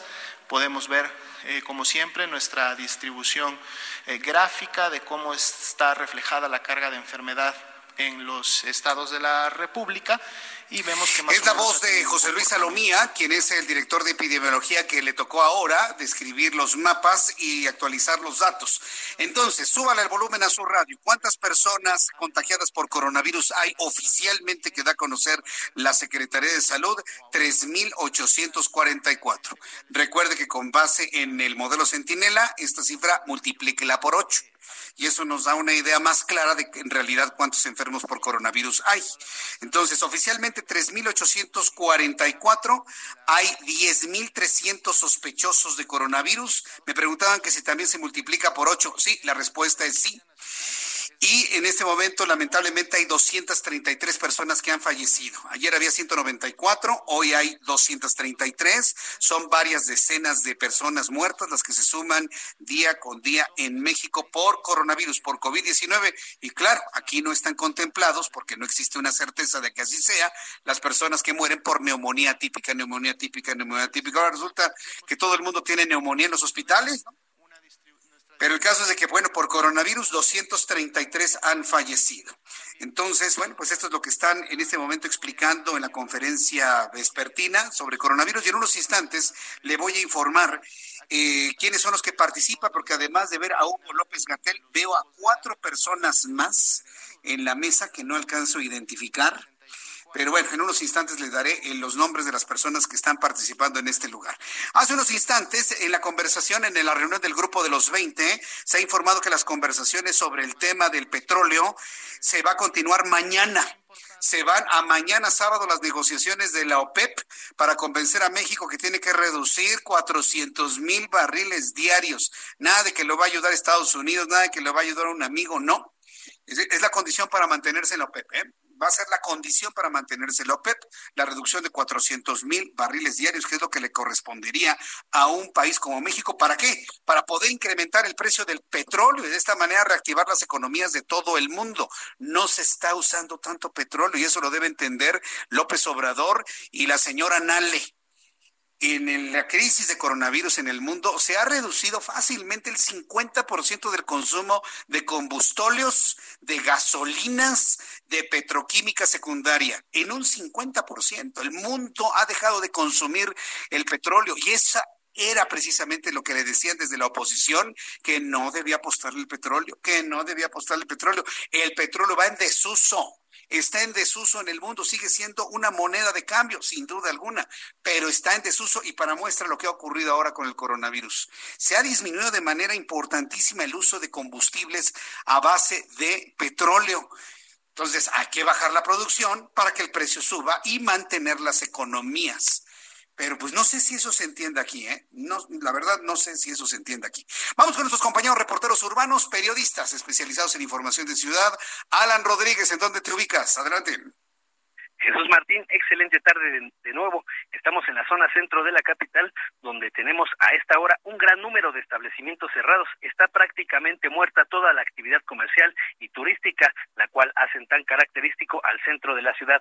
En materia de vialidad, tenemos muy poca circulación en el eje central Lázaro Cárdenas, esto desde Viaducto hasta Garibaldi, y su continuación hacia el circuito interior se encuentra totalmente despejado. En otro punto, Avenida Puente de Alvarado, entre Reforma y Avenida de los Insurgentes, solo con algunos vehículos circulando en ambos sentidos de la vialidad. Finalizo mi reporte informándote que el eje 1 norte entre Reforma y Circunvalación se encuentra despejado, pero con policía capitalina vigilando la actividad en la zona de Tepito. Es el reporte que tenemos. Muchas gracias, Alan, por la información. Estamos al pendiente, Jesús Martín. Buenas tardes. Eh, estamos al pendiente, gracias. Gerardo Galicia, en otro punto de la Ciudad de México, nos informa. ¿Ya lo tenemos, Orlando? Adelante, Gerardo, qué gusto saludarte. Buenas tardes. El gusto es mío, Jesús Martín, excelente tarde. Y tenemos información para nuestros amigos que se mueven en la zona del Aeropuerto Internacional de la Ciudad de México en general. Está avanzando bastante, bastante bien, buen avance en el circuito bicentenario entre la zona de la Casa de Ignacio Zaragoza y la Avenida Oceanía. Realmente tenemos un avance extraordinario, únicamente no hay que abusar del acelerador. Buena opción para nuestros amigos que necesitan llegar a la zona de la Avenida Oceanía, incluso continuar sobre el circuito hacia el norte de la capital. Y si van a utilizar, de hecho, la Avenida Oceanía, lo pueden hacer sin mayor problema entre el distribuidor vial Eberto Castillo y el circuito interior. La velocidad promedio está por arriba de los 50 kilómetros por hora. Y por lo pronto, Jesús Martín, el reporte. Muchas gracias por la información, Gerardo Galicia. Hasta luego. Hasta luego, que te vaya muy bien. Bueno, pues eh, vamos a continuar con otra información. Y esto que le voy a presentar, por favor, a, usted que me escucha en toda la República Mexicana, me da un enorme gusto, a mí en lo personal, porque vaya, el llamado que hemos estado haciendo, la lógica, vaya, nos implica, nos convoca y nos mueve a que si no tenemos respuestas del Ejecutivo, y lo hemos platicado con varios actores, si no hay respuestas claras, concretas de apoyos durante esta crisis de coronavirus del Ejecutivo, Vaya, pues entonces apoyémonos en el legislativo, apoyémonos en el poder judicial. Los tres poderes tienen el mismo peso específico en este país. Apoyémonos en las organizaciones sociales, apoyémonos en las cúpulas empresariales, en las cúpulas obreras. Vaya, le he dicho, 130 millones de mexicanos podemos más que una persona y nosotros si nos organizamos podemos salir adelante de esta y otras crisis en el país. Ante la falta de, un plan concreto desde el Ejecutivo, bueno, pues yo creo que todos si nos organizamos, si nos organizamos,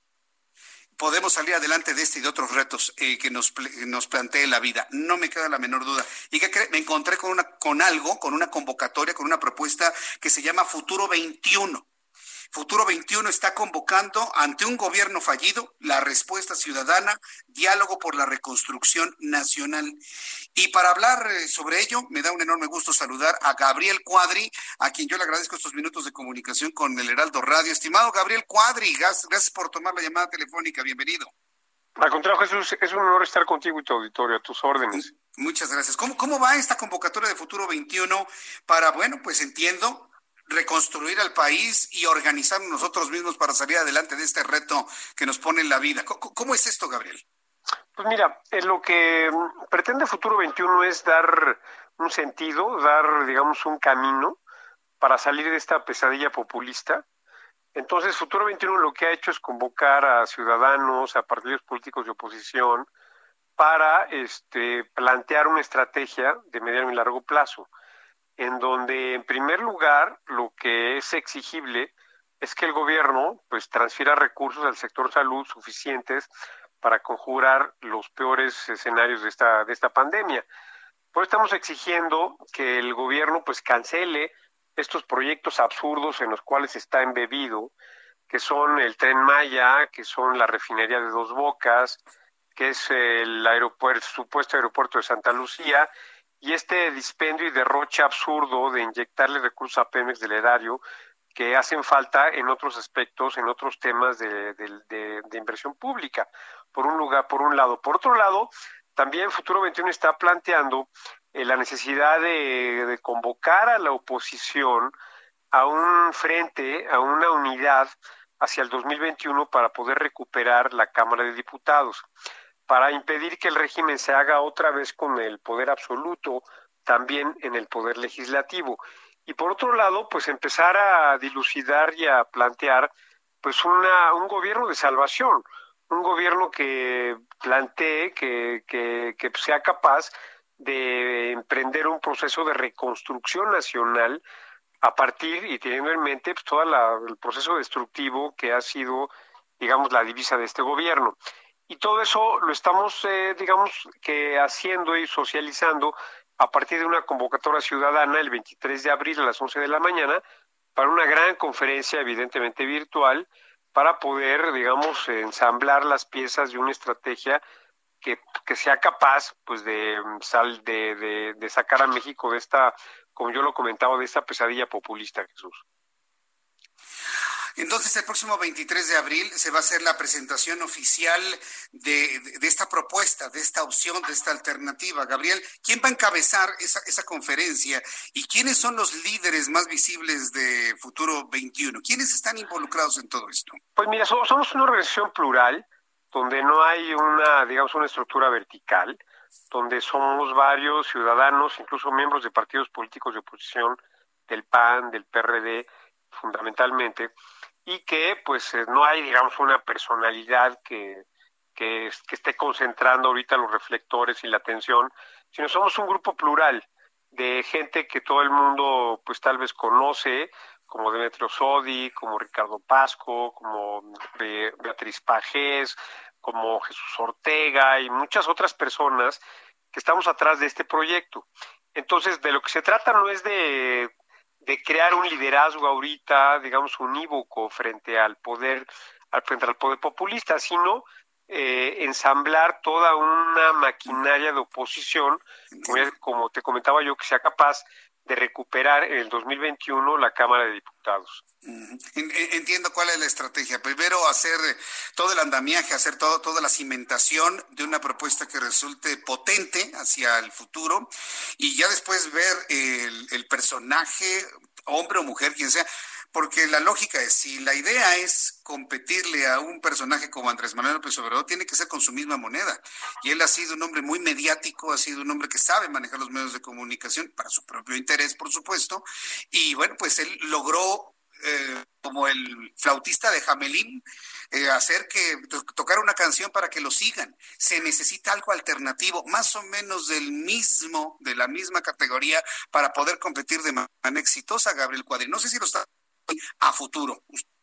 Pues mira, eh, tampoco se trata de competir con, eh, con el régimen en el mismo terreno en el cual él tiene todas las ventajas. Es el terreno, digamos, de los medios. Más bien yo creo que es un poco como en el judo. Hay que dejarlo que él envista y que él mismo se derrumbe, se colapse, como lo estamos viendo ahora. O sea, cada conferencia mañanera pues, es una especie de, de, de derrumbe, es una especie de tiro en el pie del propio régimen.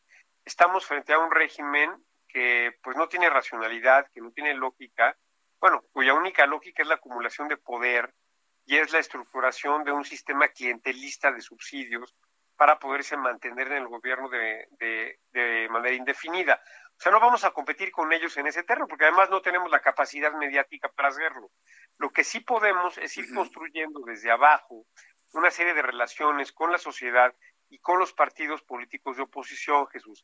Aquí lo, lo central, lo esencial, es, además de la unidad de los partidos políticos de oposición para el 2021, se trata de reconciliar a la sociedad con los partidos políticos, de que a partir de una autocrítica de los partidos políticos haya un acercamiento con la sociedad, para que la sociedad se sienta identificada y pueda participar y de esta manera pues, este, ser capaces de romper la hegemonía del régimen en la Cámara de Diputados. Y esto lo estamos viendo cada, cada día más viable, porque como tú lo sabes, las encuestas y los seguimientos que existen de opinión pública eh, día con día eh, muestran pues una, un decaimiento y un derrumbe del presidente de la República y del régimen. Entonces, esto no puede durar mucho. Esto yo creo que no es sostenible a mediano plazo. Algo tiene que ocurrir. Incluso tenemos, estamos, digamos, conscientes de que es posible un escenario de renuncia, de destitución y desde luego de revocación de mandato en el 2022, porque pues, el país está yendo a la ruina, el país está, se está colapsando, no tenemos liderazgo, no tenemos, digamos, una, una capacidad, eh, digamos, política para conducir al país hacia un escenario pues que nos permita resolver estas crisis económica y sanitaria a la que enfrentamos y que son totalmente inéditas. Estoy, aquí eh, revisando eh, la convocatoria de Futuro 21 y veo y reviso una gran cantidad de nombres de personalidades de la política, de la sociedad, de la empresa. Eh, veo que Ricardo Pasco Pierce es el responsable de la, de la publicación. la verdad, a mucha gente, a mucha gente le podría entusiasmar unirse a una iniciativa como esta. ¿Cómo están haciendo esta convocatoria? ¿Dónde el público que se interese en sumar sus ideas, su apoyo, sus manos, eh, pueden eh, de alguna manera registrarse o pertenecer a un movimiento como este, Gabriel Cuadri? Pues mira, por lo pronto estamos convocando a esta reunión virtual, esta cumbre ciudadana del día 23 de, abril y bueno, toda la gente va a poder participar, toda la gente va a poder ser testigo de esta reunión. Y desde luego, Futuro 21 lo que intenta eh, no es protagonizar o hegemonizar un movimiento de oposición al régimen, sino de ser un catalizador, de ser un promotor de articulación entre los partidos políticos y la sociedad. tenemos una página de internet, tenemos en nuestras cuentas de Twitter y de Facebook, y desde luego la gente nos puede seguir ahí. Y lo que nos interesa fundamentalmente es que a través de los partidos políticos podamos, como ya te comentaba, recuperar la Cámara de Diputados en el, en el 2021. Entonces, eh, estamos, eh, estamos francamente en una, en una perspectiva de poder lograr a partir de la organización ciudadana esta reconciliación con los partidos. Por una razón muy sencilla, Jesús. No hay democracia sin partidos políticos y no hay manera de detener, de contener y de revertir el desastre y la destrucción que ha llevado a cabo este régimen si no lo hacemos a través de los partidos políticos institucionalizados que existen en nuestro país y que son de oposición. Por eso es fundamental que la gente entienda que tenemos que reconciliarnos con los partidos políticos. Por lo pronto, Futuro 21 intenta hacer esta mediación, intenta, eh, intenta comunicar a la sociedad con los partidos políticos. Y por eso los invitamos a que visiten nuestra página de internet, Futuro 21, que nos sigan en Twitter, futuro, arroba Futuro 21 también, y que pues nos sigan y que la gente empiece a organizarse, que la gente empiece a estructurar células opositoras para poder llevar, llegar al 2021 con una fuerza ciudadana, como ya lo comentaba yo, pues capaz de detener, de contener y de revertir esta deriva populista, autoritaria, que está devastando institucionalmente, económicamente y socialmente al país, Jesús. Gabriel Cuadri, pues muchas gracias por esos minutos para el auditorio del Heraldo Radio. Estoy seguro que muchas personas se han entusiasmado con ello. De hecho, me están preguntando que cuáles son las páginas de internet. tan fácil como googlearlo, Futuro 21, y ahí aparecen todas las, formas de, de, contacto. Y pendientes para el 23 de abril, nos volvemos a comunicar para saber cómo resultaron las cosas en esta conferencia virtual. Gabriel Cuadri de la Torre, muchas gracias por este tiempo para el auditorio del Heraldo. estar contigo y un fuerte abrazo. Muchas fuerte abrazo, Gabriel. El Cuadri. Fue precandidato, siempre ha buscado la candidatura a la presidencia de la República, lo hemos visto participar eh, de manera muy activa en la política nacional y bueno, pues la, la verdad es que, mire, se han se han generado muchos esfuerzos desde la oposición, inclusive desde la ciudadanía, para poder encontrar equilibrios ante lo que actualmente administra a nuestro país. Y bueno, pues aquí en la convocatoria de Futuro 21 veo nombres como de Adriana Batis Rochín, Alfredo Phillips Green, Angélica de la Peña Gómez, eh, está Beatriz Pajés, le envío un caluroso saludo a Beatriz Pajés Rebollar. Ella escucha nuestro programa de noticias todos los días. Gracias, Beatriz. Carlos Daniel Torres Álvarez, Carlos del Valle Río, Ciro Mayen Mayen, está Javier González Sirión, está Virginia González de la Torre, está Luciano Jimeno Buenastosa, Luis Antonio García Chávez, está Raúl Piedra Macías, René Arce Círigo, está Ricardo Pasco, Roberto Cavazos, Rocío Huerta, Rocío Labastida, Rodolfo Igareda. Eh, leo también nombres como de Jesús Ortega Martínez, Jesús Zambrano, Jorge Carlos Díaz Cuervo, Jorge Triana, José Antonio Crespo, gran analista político. Hemos platicado con José Antonio Crespo en algunas ocasiones. Está José Fernández Santillán, José Luis Porras, Juan Antonio Martín del Campo. Como verá, pues hay integrantes de varios partidos políticos involucrados en esta iniciativa. Y en lo que están buscando es en una estrategia de mediano y largo plazo, es exigir que el gobierno de López Obrador cancele la refinería, el aeropuerto, el tren y que le dejen de dar dinero a petróleos mexicanos del erario, convocar a la oposición para recuperar el legislativo y conformar un gobierno de salvación. Eso es lo que me han estado preguntando. ¿Un gobierno de salvación? Sí, Así lo planteó Gabriel Cuadri, un gobierno de salvación que nos lleva a una reconstrucción nacional luego de todo el proceso destructivo que ha realizado el presente gobierno, es lo que ha planteado Gabriel Cuadri en esta entrevista aquí en el Heraldo Radio.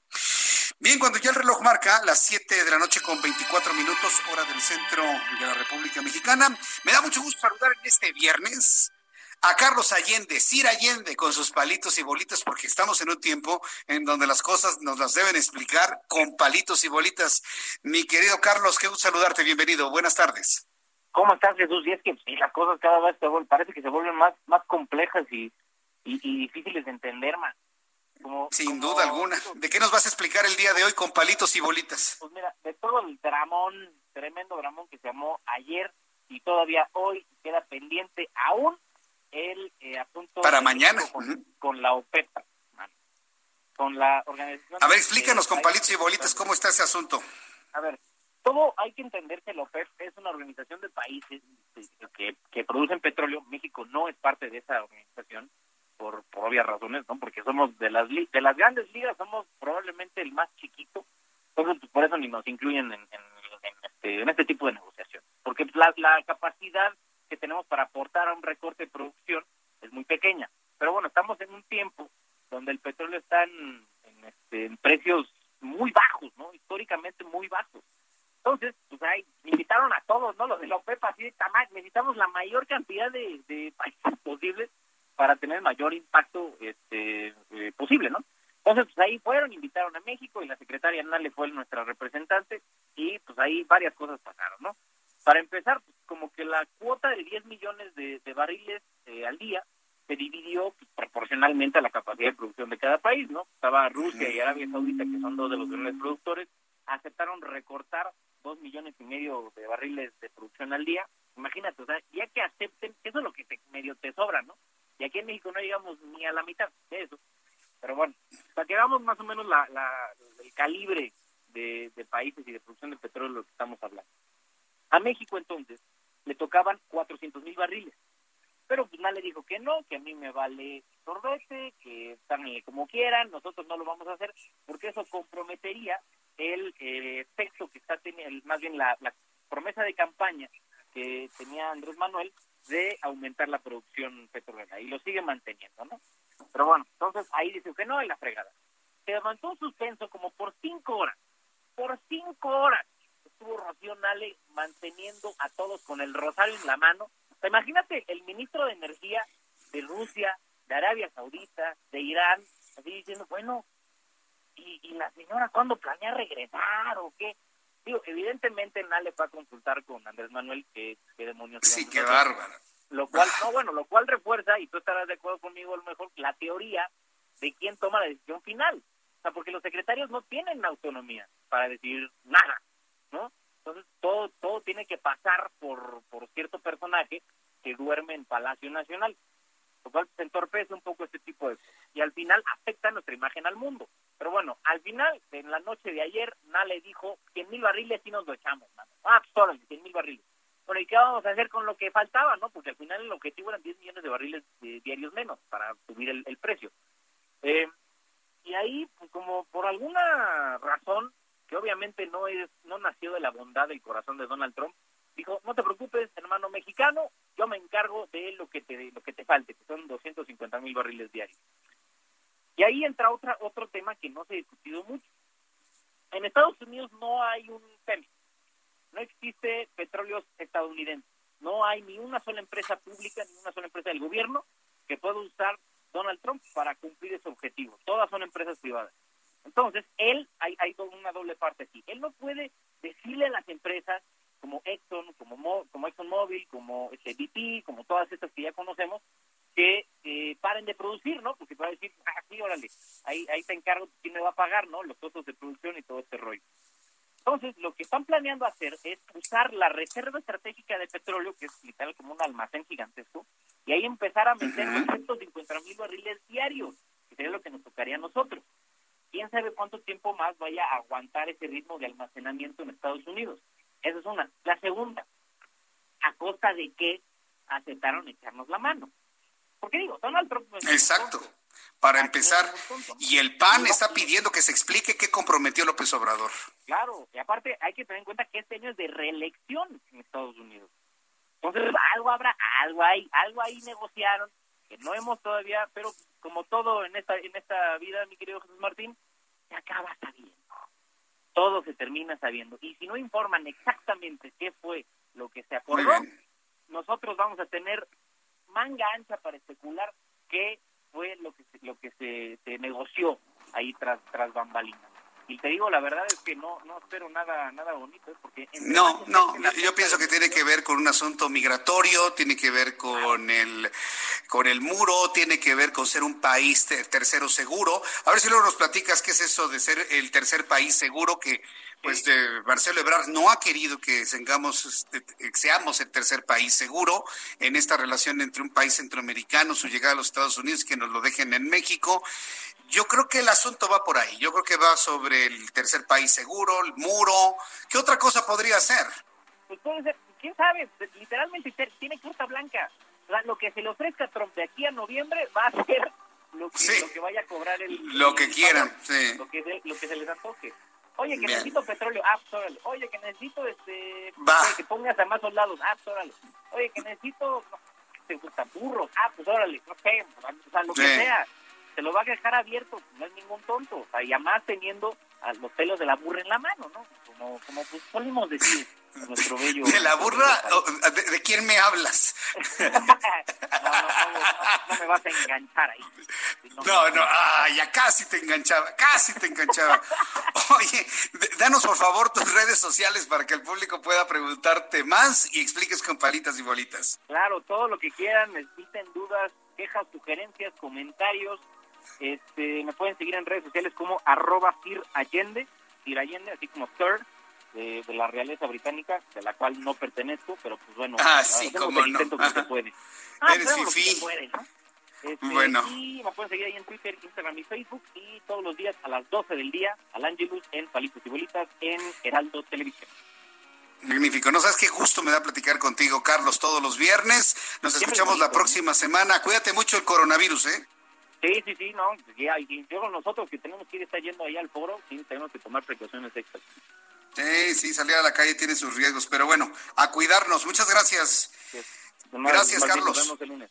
El viernes. Nos vemos el, lunes, viernes y cuando nos saludemos. Gracias. Carlos Allende, eh, bolitas y palitos, palitos y bolitas, explicándonos cómo está la situación ahí con la OPEP. Vamos a ir a los mensajes y de regreso le tengo más información que cree. Le tengo una noticia que no es nada buena y puede ser una noticia preocupante. Fíjese que 91 personas que en Corea se habían curado de coronavirus, ¿qué cree?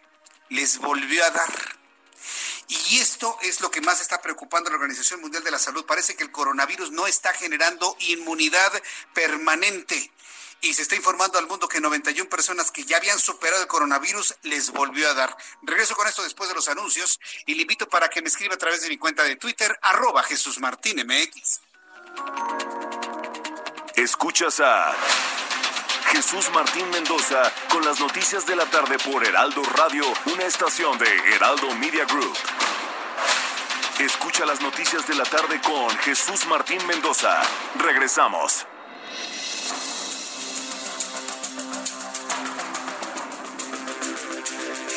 Son las 7 de la noche con 36 minutos, 7 con 36. En unos instantes estaremos informándole que se ha avanzado en la conferencia, en la conferencia vespertina.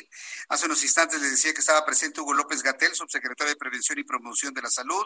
Se encuentra José Luis Salomía, director general de Epidemiología. Están acompañados por Gadi Sabiki Sirot, titular de la Comisión Nacional contra las Adicciones. Está Jorge González Olvera, director general de CONADIC.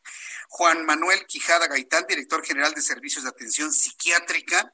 Y también Lorena Rodríguez Bores Ramírez, secretaria técnica del Consejo Nacional de Salud Mental. Vamos a escuchar qué es lo que están planteando en la conferencia vespertina en este momento. Llevaremos el barco a buen puerto. Es importante que se hagan supervisiones externas centradas en las clínicas y en el equipo como humano. No solo ver cuál es la pericia de los médicos para intubar a un paciente, sino que lo hemos notado, por ejemplo, en el chat de los compañeros de CONADIC, pues que todos necesitan hablar de sus experiencias, de lo que están viviendo, del miedo que tienen. Quiero decirles que la CONADIC tiene más de mil trabajadores y ninguno, ninguno, por voluntad propia, ha decidido bajarse del barco. Todos están listos para ayudar y quiero hacer un gran reconocimiento a todos ellos. Es muy importante que aprendamos a comunicarnos de lejos, esta es una necesidad absoluta. Eh, cada uno ya va sacando sus modelos más nuevos de peinados y de pijamas en las eh, reuniones matutinas, ya se imaginarán. Y finalmente es muy importante que los profesionales también tengan un contacto con la coordinación. Siguiente. Bien, agradezco mucho la palabra y voy a tornar el micrófono al doctor Jorge Julio González Olvera, director general de la Comisión Nacional contra las Adicciones. Gracias. Bueno, hemos escuchado, hemos escuchado en estos momentos a Gadi Sabiki, Ciro, titular de la Comisión Nacional contra las Adicciones, el CONADIC. Lo que pasa es que efectivamente hoy es una conferencia vespertina muy importante, sobre todo porque han abordado también los efectos del confinamiento, los efectos del encierro, eh, donde, bueno, pues están generando fenómenos inclusive de consumo de sustancias, en donde hay personas que se sienten muy nerviosas, que no duermen, yo, yo, me he encontrado con personas que me dicen que no, que no, que no pueden dormir debido a que no hay la actividad que normalmente se realiza y bueno, pues no pueden dormir, hay ansiedad, hay nerviosismo, hay miedo, por supuesto. De ahí la, importancia de tener psiquiatras, psicólogos, especialistas en salud mental en la conferencia del día de hoy. Bueno, pues lo importante es saber que en CONADIC, aún cuando la situación es grave, pues han todos determinado mantenerse en sus puestos de trabajo. Se trata de solucionar el problema del coronavirus. O sea, se trata de, solucionarlo. Sin embargo, estamos ante un reto verdaderamente enorme. Es un reto verdaderamente enorme porque, bueno, le, le, adelanto la información que le di hace unos instantes aquí en el Heraldo. Antes de entrar a la siguiente entrevista, sí quiero informarle esto que puede dar un tono de preocupación, pero es noticia verdadera. Para las personas que han tenido coronavirus, se han curado, pues sepa usted que las autoridades de Corea del Sur han reportado hoy viernes que 91 pacientes que supuestamente se habían recuperado de coronavirus dieron positivo otra vez de la enfermedad enfermedad. Jong Eun Keong, director de los Centros de Control de Prevención de Enfermedades allá en Corea del Sur, dijo en rueda de prensa que el virus podría haberse reactivado en vez de que los pacientes se hayan reinfectado están tratando de averiguar si es una reactivación del virus, porque hay que recordar que los virus que usted eh, ha tenido en toda su vida, todos los tenemos en el cuerpo el sistema inmunológico los mantiene de alguna manera equilibrados o inactivos. Por eso cuando usted, por ejemplo, tiene una baja en su sistema inmunológico, le aparece nuevamente el virus de la varicela, por ejemplo. Eso es un ejemplo que le estoy poniendo. ¿no? Si usted le dio varicela de niños, si en la edad adulta le baja su sistema inmunológico por cualquier razón, le aparece nuevamente la varicela en forma de herpes zóster por ejemplo, ¿no? Es un ejemplo. Ahora los coreanos están tratando de averiguar si lo que ha pasado con estos pacientes es una baja en su sistema inmunológico que permite que se vuelva a expresar el coronavirus, el COVID-19, o si estamos ante un caso de una reinfección de las personas. La posibilidad de que una persona pueda reinfectarse con el virus es un factor de preocupación internacional, ya que muchos países esperan que sus poblaciones ya contagiadas puedan desarrollar suficiente inmunidad para contener la pandemia es lo que se ha planteado el día de hoy. El caso es que juntos tenemos que salir adelante y habrá precisamente países que tengan mayor posibilidad que otros. Y precisamente ese es el llamado que está haciendo una organización como World Vision, quien está urgiendo a los países con sistemas sanitarios robustos, pues apoyar a aquellos donde los niños y sus familias experimentan pobreza, conflicto social, conflictos armados. Es decir, que los países fuertes del primer mundo ayuden a los países del tercer mundo, como sucede del río Bravo hasta la Tierra del Fuego aquí en América, Lati en América Latina. Tengo comunicación en estos momentos con Guillermo Lozano. Él es director de sostenibilidad para México World Vision, a quien le agradezco estos minutos de comunicación con el Heraldo Radio. Estimado Guillermo Lozano, bienvenido. Muy buenas tardes. ¿Qué tal? Muy buenas tardes, Jesús. Gracias por el espacio. ¿Cómo se puede hacer esta colaboración en, en, este tiempo? Sabemos que la Organización Mundial de la Salud ha hecho un llamado a la solidaridad mundial, eh, pero en cuanto a la convocatoria que ustedes están haciendo, ¿cómo visualizan la operatividad de esto? Claro que sí, mira, el, debemos entender algo. Estamos enfrentando una de las crisis más complejas que, que la humanidad ha enfrentado en muchísimo tiempo y como tal la debemos de afrontar. Entonces el tema de cooperación internacional para el desarrollo y para abatir esa crisis serán fundamentales. ¿Cómo poderlo hacer? Bueno, creo que hemos tenido en el pasado experiencias que nos han ayudado. La cooperación para el desarrollo en diferentes frentes nos ha enseñado que no hay manera de solventar mucho de los grandes retos que tenemos como humanidad, como el combate a la pobreza, la desnutrición, eh, los conflictos armados, que, que la cooperación. Evidentemente estamos en un tiempo muy diferente y las cosas van a ser muy diferentes, entonces será muy importante que la voluntad de los de los países se ve, se ve expresa en estos. Entonces, digamos, estamos hablando de una experiencia que sea aplicada, pero vaya, aunque se está hablando de solidaridad, ¿qué, qué, qué responsabilidades o qué compromisos adquiriría un país que reciba la ayuda de un país más desarrollado?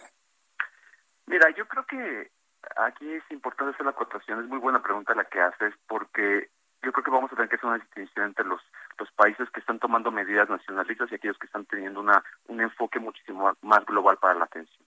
Entendiendo que, por ejemplo, eh, las cadenas de suministro de muchos de los insumos médicos del día de hoy, pues no son de un solo país, sino que pasan por varios frentes, es muy importante entender eso. Es decir, tenemos economías abiertas, las venimos viviendo desde hace años atrás.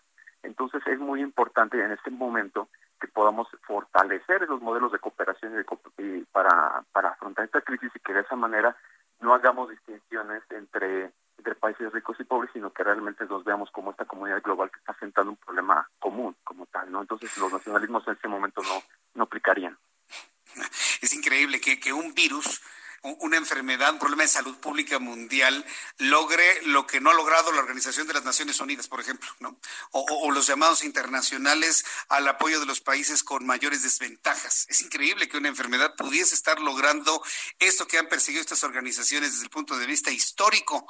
Y aquí la cosa es que verdaderamente funcione. ¿Y de qué manera World Vision estaría apoyando estas iniciativas? Mira, no para contar que tu comentario anterior es muy interesante históricamente, si tú ves las crisis, siempre nos han llevado a, acuerdos para, para, para, generar desarrollo y paz, entonces esperemos que no sea la excepción.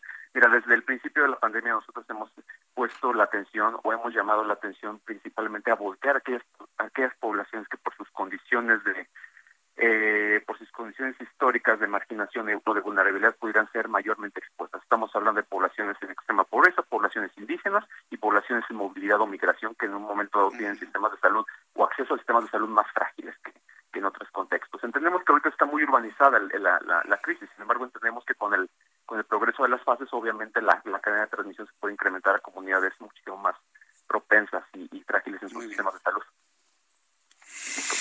Pues eh, Guillermo Lozano, ¿dónde podemos conocer más de las acciones que está haciendo World Vision? ¿Tiene una página de internet, redes sociales que nos pueda compartir, por favor, Guillermo? Claro que sí, Jesús. Mira, nos pueden encontrar con worldvisionmexico.org.mx. Este, estamos trabajando especialmente en fortalecer y en acompañar a autoridades sanitarias y a poblaciones que están en tanto en movilidad como en contextos indígenas con el objetivo de generar mayor prevención y, de atención a, a, este tipo de contextos que obviamente van a ser sumamente frágiles y estos se siguen incrementando. Pues muy bien, el, asunto, por ejemplo, en esta parte del mundo en América está en crecimiento. Entonces, esto nos va a dar oportunidad de ir tomando temperatura de cómo se van dando estos apoyos y estas colaboraciones en las siguientes semanas y nos volvemos a poner en contacto con World Vision México para ir conociendo cómo, cómo ha desarrollado este llamado del cual hemos platicado el día de hoy. Muchas gracias, Guillermo Lozano. Gracias a ti, Jesús. Que tengas muy buena tarde. Hasta luego. Fuerte abrazo, que le vaya muy bien. Es Guillermo Lozano Leo, director de sostenibilidad para World Vision México. Puede usted encontrarnos en www.worldvisionmexico, así todo junto, con minúsculas. De esta manera, bueno, pues conocer, inclusive hasta posiblemente sumarse a estas acciones para el apoyo de las naciones y de los grupos sociales más vulnerables con el tema del COVID-19. Y no es un asunto, y eso se lo quiero decir, no es un tema único y exclusivamente para los países más pobres o el mayor riesgo. En este momento, si algo ha socializado y ha estandarizado al mundo, se llama COVID-19 y le ha pegado tanto a países ricos como a países pobres. Y para muestra lo que sucede en España. Allá el drama sigue siendo enorme y mi compañera Patricia Alvarado, nuestra corresponsal en Madrid, nos informa en el Heraldo Radio y nos da una actualización de la situación que se vive en España con el coronavirus. Adelante, Patricia. Muy buenas tardes, Jesús. Viernes Santo, sin vía crucis por el casco antiguo de Madrid, sin saetas, sin el Cristo de los Gitanos y la Virgen de la Macarena en la llamada Madrugá de Sevilla. Viernes Santo, vigésimo séptimo día de confinamiento por decreto por COVID-19. Viernes de polémica, porque hay 75% más de víctimas mortales que lo que señalan las cifras oficiales, según se desprende de 4.000 registros de defunciones de la geografía española y de dos grandes hospitales. Viernes de Dolores para millones de católicos y para los familiares de las 16.000 personas que han perdido a sus seres queridos desde que el pasado 13 de febrero se conociera el primer fallecimiento por coronavirus. Un viernes más, partieron de los hospitales camionetas sin identificación, con las ventanillas tapadas con cartones que han recogido decenas de cadáveres para llevarlos a las morgues. Las llaman las caravanas de la muerte. Las conducen soldados de la Unidad Militar de Emergencias a los que les ha tocado realizar esta dolorosa tarea. Este viernes hay 157 mil contagiados y cerca de 60 mil recuperados. El ministro de Sanidad recomendó el uso de mascarillas desechables para los que tienen que trabajar y desplazarse en transporte público. El metro las dispensará. Jesús, la epidemia nos ha cambiado la vida. Menos mal que el Museo del Prado o el Teatro Real nos invitan a visitar sus webs y nos ofrecen recorridos y espectáculos virtual y gratuitamente. Jesús. Muchas gracias, Patricia Alvarado. Qué buena alternativa, no nada más para las personas que viven en España, sino en todo el mundo, ahora que los museos han abierto sus páginas de Internet para poder conocer los museos. Gracias, Patricia Alvarado, desde Madrid, España. Y en México podemos hacer lo mismo, podemos encontrar entretenimiento y una de las mejores formas de entretenernos es ver películas, películas que a través de los servicios que se entregan en diversas plataformas podemos disfrutar. Adriana Fernández, nuestra especialista en cine. ¿Cómo te va, Adriana? Bienvenida, muy buenas tardes. ¿Qué tal, Jesús Martín? Buenas tardes. Y pues sí, vamos a hablar de, de opciones para poder ver en casa. Y en esta ocasión vamos a hablar, Jesús Martín, de, una, de un documental y vamos a hablar también de una película de ficción. Y la película de ficción se llama El Guardián Invisible, es un thriller eh, que nos cuenta la historia de un asesino serial en el norte de España, exactamente en el País Vasco, y hasta allá tiene que ir la investigadora Amaya, que de hecho es, digamos, su, su pueblo de origen, tiene que regresar a este pueblo para seguir las pistas de un asesino serial cuyos asesinatos además tienen pues una característica como ritual, ¿verdad? Está como envuelto así en el misterio, en la mitología del pueblo vasco, etcétera. A mí me pareció muy interesante esta película, Jesús Martín. No es una película nueva, ya tiene un par de años, pero está muy bien hecha, eh, digamos, pues toda la puesta en escena. Me interesa a mí en especialmente pues todo lo que te digo sobre la mitología vasca, ¿verdad? Que es un pueblo tan antiguo, que tienen un idioma propio, que tienen como pues una historia muy especial. Y me parece además que las actuaciones son bastante buenas está Marta Etura como Amaya y sobre todo el papel que hace Elvira Mínguez que interpreta a Flora que es una de las hermanas de, Amaya. Además, eh, hay que tomar en cuenta también que pues la misma familia de Amaya pues digamos como que está involucrada de alguna manera, ¿no? Entonces hay como que cabos sueltos familiares, mitología, asesinos seriales, eh, entonces pues se me hizo una, una buena opción, ¿verdad? Para, para distraernos un poco este fin de semana. Se llama El Guardián Invisible y le voy a dar tres estrellas. La pueden encontrar en Netflix.